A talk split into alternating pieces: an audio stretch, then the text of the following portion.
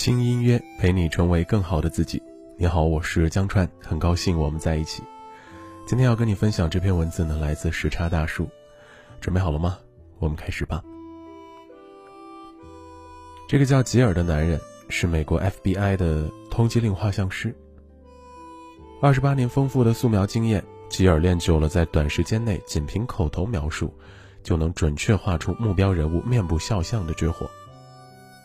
不过今天。他不是来画通缉犯的，而是参加一场社会实验。吉尔在画板前坐下，精心为今天这场不同寻常的素描做着准备。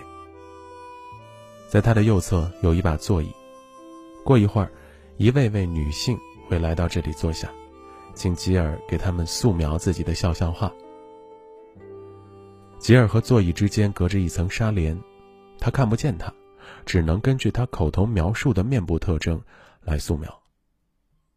只见他一边挥动画笔，一边询问：“你的头发长什么样？下巴呢？你觉得自己脸上最明显的特征是什么呢？”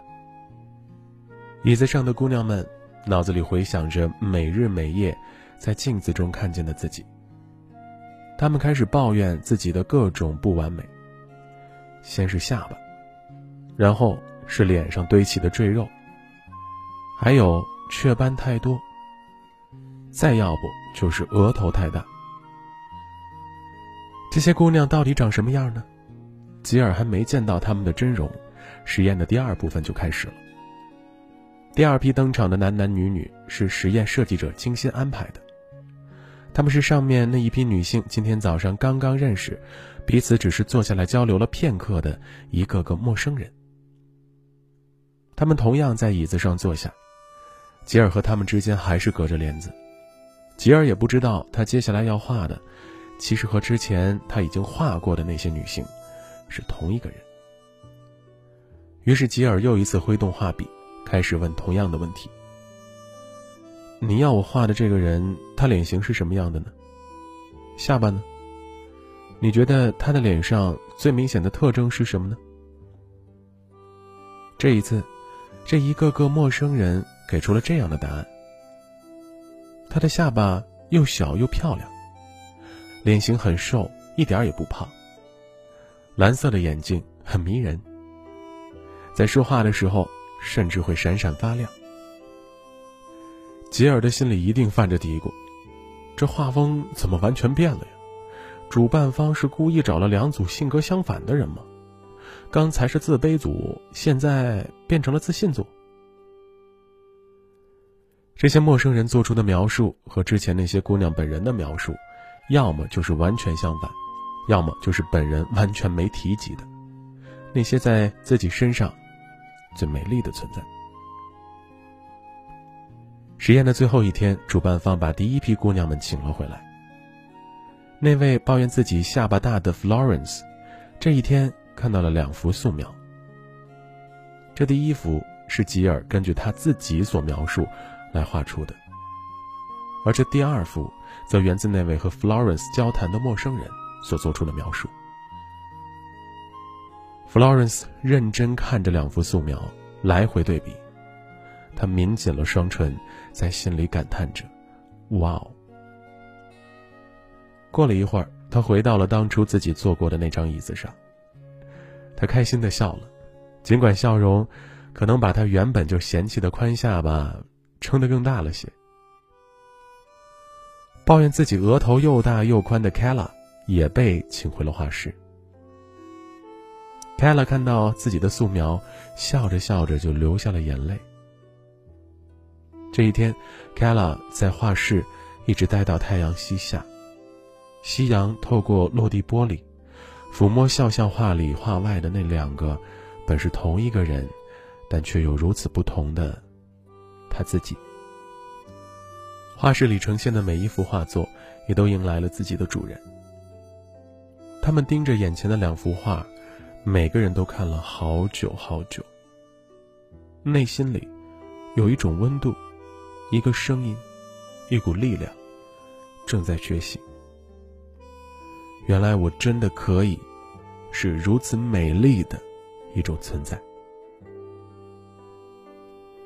这个素描实验的视频在 YouTube 上超过了八百九十万次的播放，有十点六万的点赞。而且，YouTube 上的视频不仅可以赞，还可以踩。这个视频的赞踩比率是四十八比一，罕见的全网狂赞视频。评论区里的四千一百条留言，大家都在感叹，看哭了，否定自己是件很容易的事儿，爱自己怎么就这么难？不如我们在心理学里面一起来找找答案。一，文化环境中肆虐的毒药。也许你已经发现了，有太多人的自卑和自信，都建立在“长相”二字上。这都二零一九年了，大家不是都在喊着要多多关注内在美吗？怎么还会对外表如此在意呢？因为我们每天都接触到的媒体、影视作品、书籍和游戏，淘宝上买衣服看到的模特等等等等，都在凸显美的重要性和美的标准。从小女孩玩的娃娃，到超市和书店货架上摆放的杂志封面。什么样的女性才能做封面人物？这显而易见。而大众对这些杂志的认可，以及杂志主编对这些封面人物的选择，似乎都透露了一把无形的标尺。这才是成功女性和美的典范。素描实验里的那几位女性，想想都知道自己离这些真正的美女差了太远，所以她们的本能回应都是。美丽的女人不是我，我不漂亮。如果你认为媒体的力量没那么夸张，那就大错特错了。哈佛心理学家 Ann Becker 做过一项臭名昭著的无节操实验，他带着上图中的那些杂志啊、玩具啊、广告啊，还有更多互联网上的美美的图片去了斐济。一个在此前全岛与世隔绝、丝毫没有接触过类似资讯的岛国，而且安专找花样年华的女孩下手。结果呢，斐济的女孩也很快开始想要瘦瘦的体型、纤细的腰围，放弃了她们原本对丰满身材的追求。短短几年，斐济女孩中出现进食障碍的比率大幅增加。别以为只有女性会被影响，男人也一样。这张黑白图的确有年头了，但这份历史感恰恰能说明问题。这是星球大战电影公司设计制作的主角公仔，左边两个是一九八八年的版本，右边的呢则是一九九八年的版本。短短十年，同样的两个人物，身材和肌肉都膨胀了不知道多少倍。如今有多少男人去健身房不是为了健康，而是为了健美呢？而这个美又怎么评判呢？做机械锻炼的同时，又吃了多少辅助食品，甚至激素呢？健美健美，去掉了健，还真是只剩美了吗？有句话说，每个人都有追求美的权利。此话当真，但。前提是，对美的追求不应该建立在别人为你订立的标准之上，更不应该牺牲更多你原本就已经拥有、也值得拥有的事物，比如快乐，比如健康。二，原生家庭没能赋予我们爱自己的能力。从出生开始，我们每个人都在学习一件事情。什么是好，什么算坏？而帮助我们渐渐摸清这根评判标尺的，是我们周围的人和环境针对我们的言行举止给予的反馈。在我们很小的时候，和我们交互最多、给予我们反馈最多的，就是我们的父母了，特别是母亲。这个时候的我们真的不懂好坏是非和对错，只有在我们说了什么。做了什么的时候，依靠父母的评价和反馈，才能通过感受行为到结果这根链条，来逐渐学习和成长。而父母的评价和反馈，若是要培养我们爱自己的能力，那有三点就特别重要了。一是积极响应。孩子做了一件事儿，说了一句话时，父母看到后是否乐意及时的提供反馈？父母响应的及时性是传递孩子“我很关心你”这个想法的第一法门。二是反馈和评价的一致性。孩子今天这样做得到了表扬，明天用同样的方法做了同样的事儿，结果反被骂了一顿。这就是一致性的反例。标尺就应该有标尺的样子。父母给我们呈现的一厘米，如果比两厘米还长，那我们将来用以衡量自己的标尺，也一定会是错乱的。三是对事不对人的态度。你考得好，妈妈喜欢你；家里大扫除，你怎么不知道分担点家务呢？真是没良心。类似这样的反馈。对象不是孩子的行为本身，而是孩子的内在核心，更是针对了父母和孩子之间的关系。若是换做你考得好，妈妈这段时间看到你努力学习，现在你老有所得，妈妈为你高兴。家里大扫除，妈妈虽然很累，但周末是我唯一能做家务的时间。这个时候，如果我的儿子在一旁打游戏也不来帮我，妈妈会觉得有点寒心呢。这样的表达。无论自己的心里是怎样的满意和吐槽，都解释清楚了原因。这样的表扬强化了孩子努力的行为，没有和好分数捆绑；而这样的质疑强化了做家务这件事儿对妈妈的价值，教会了孩子要感同身受，从而反思自己的做法是否有不妥。有了做到这三点的父母，我们便能在积极审视自己的言行举止。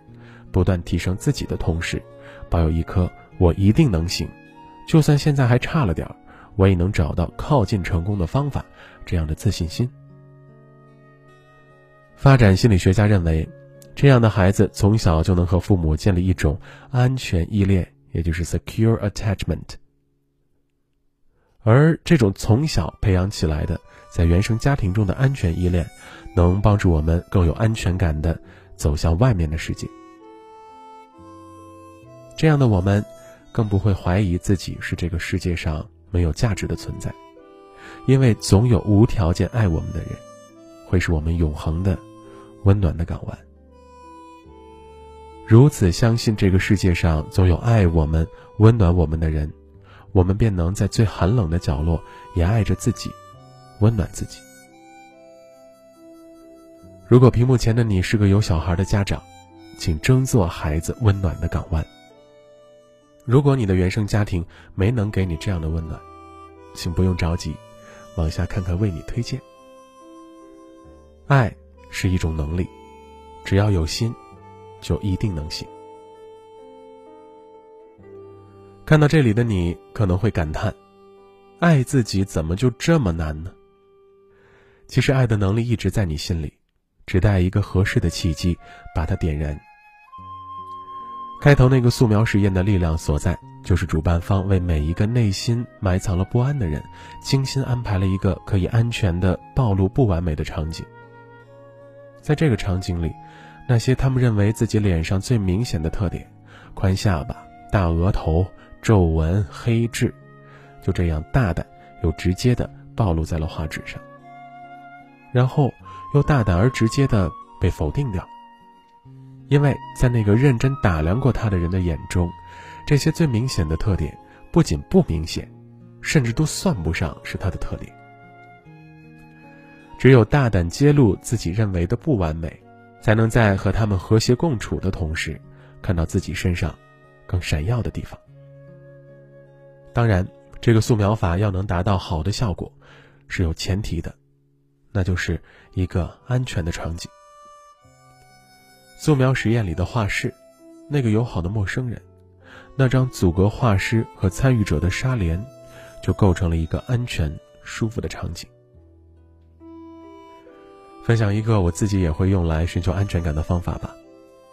找自己非常认可也信赖的朋友，配上一个安静、舒服的环境，然后来一场交心的谈话。如果你已经明确感觉到自己不安全感的具体来源，比如自己最近工作总是出错、效率低，开始怀疑自己的工作能力等。你可以直接把这层感悟表达出来，询问朋友对自己这方面能力的观察。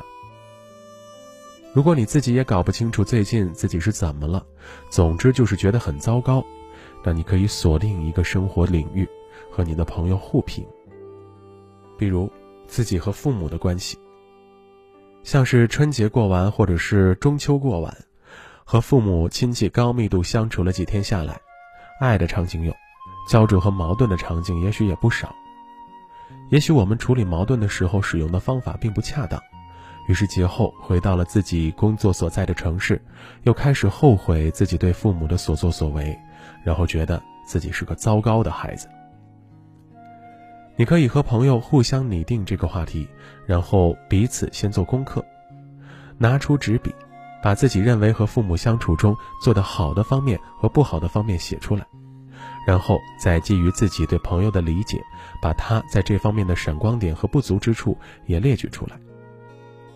见面时，你们要做的就是交换这张纸。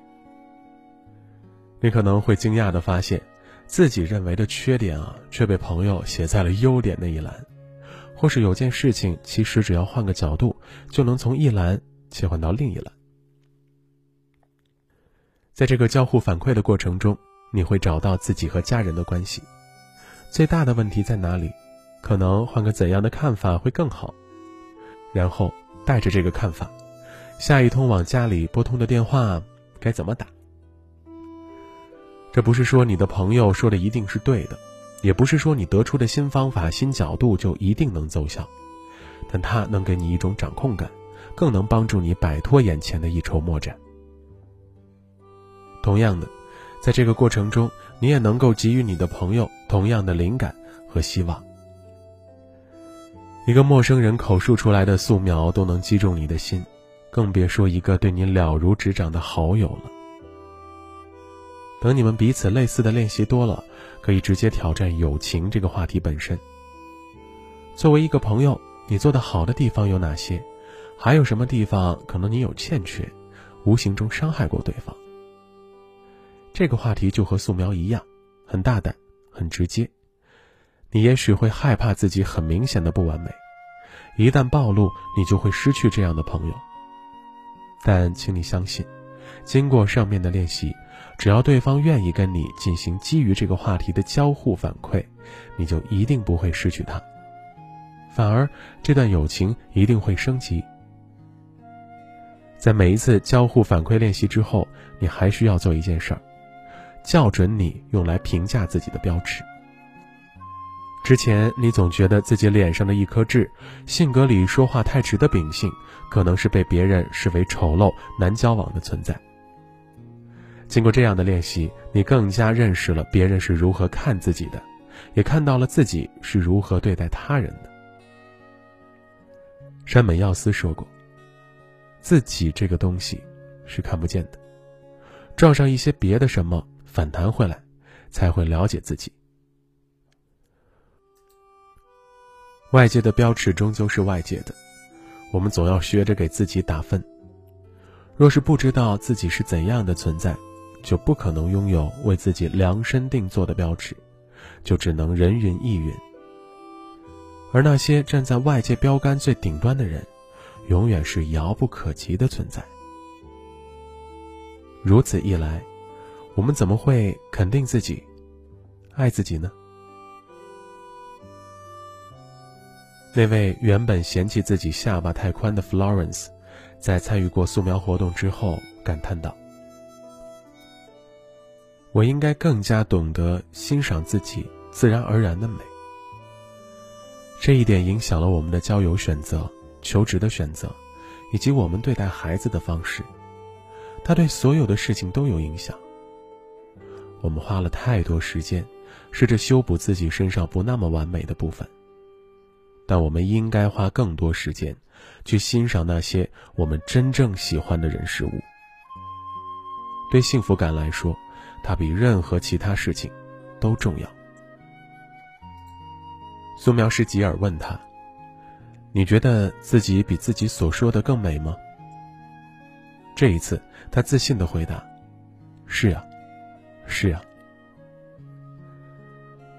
仅以这篇文章送给屏幕前的你，送给我的家人和挚爱，以及我生命中遇到的每一个认真生活的人。你，就是这个世界上最美的存在。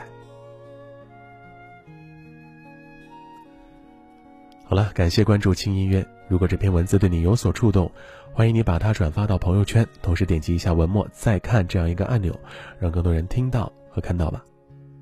我们的治愈系心灵成长节目《轻音夜谈》的第四季《爱自己很难吗》正在进行预售的过程当中。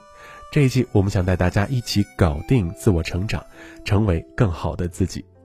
青姐将依旧携手知名的心理专家、名人大咖以及疗愈系的情感主播，为你带来走心的解读和暖心的分享。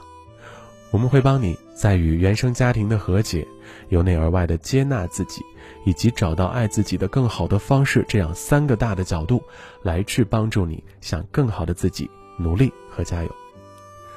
赶快在微信公众号“轻音乐”的后台回复关键词“节目”，或者呢是长按一下本文底部海报上的二维码进行识别，来了解这一期节目的更多详情吧。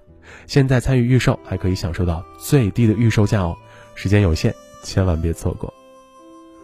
我是江川，在北京，感谢你的聆听陪伴，我们下次见。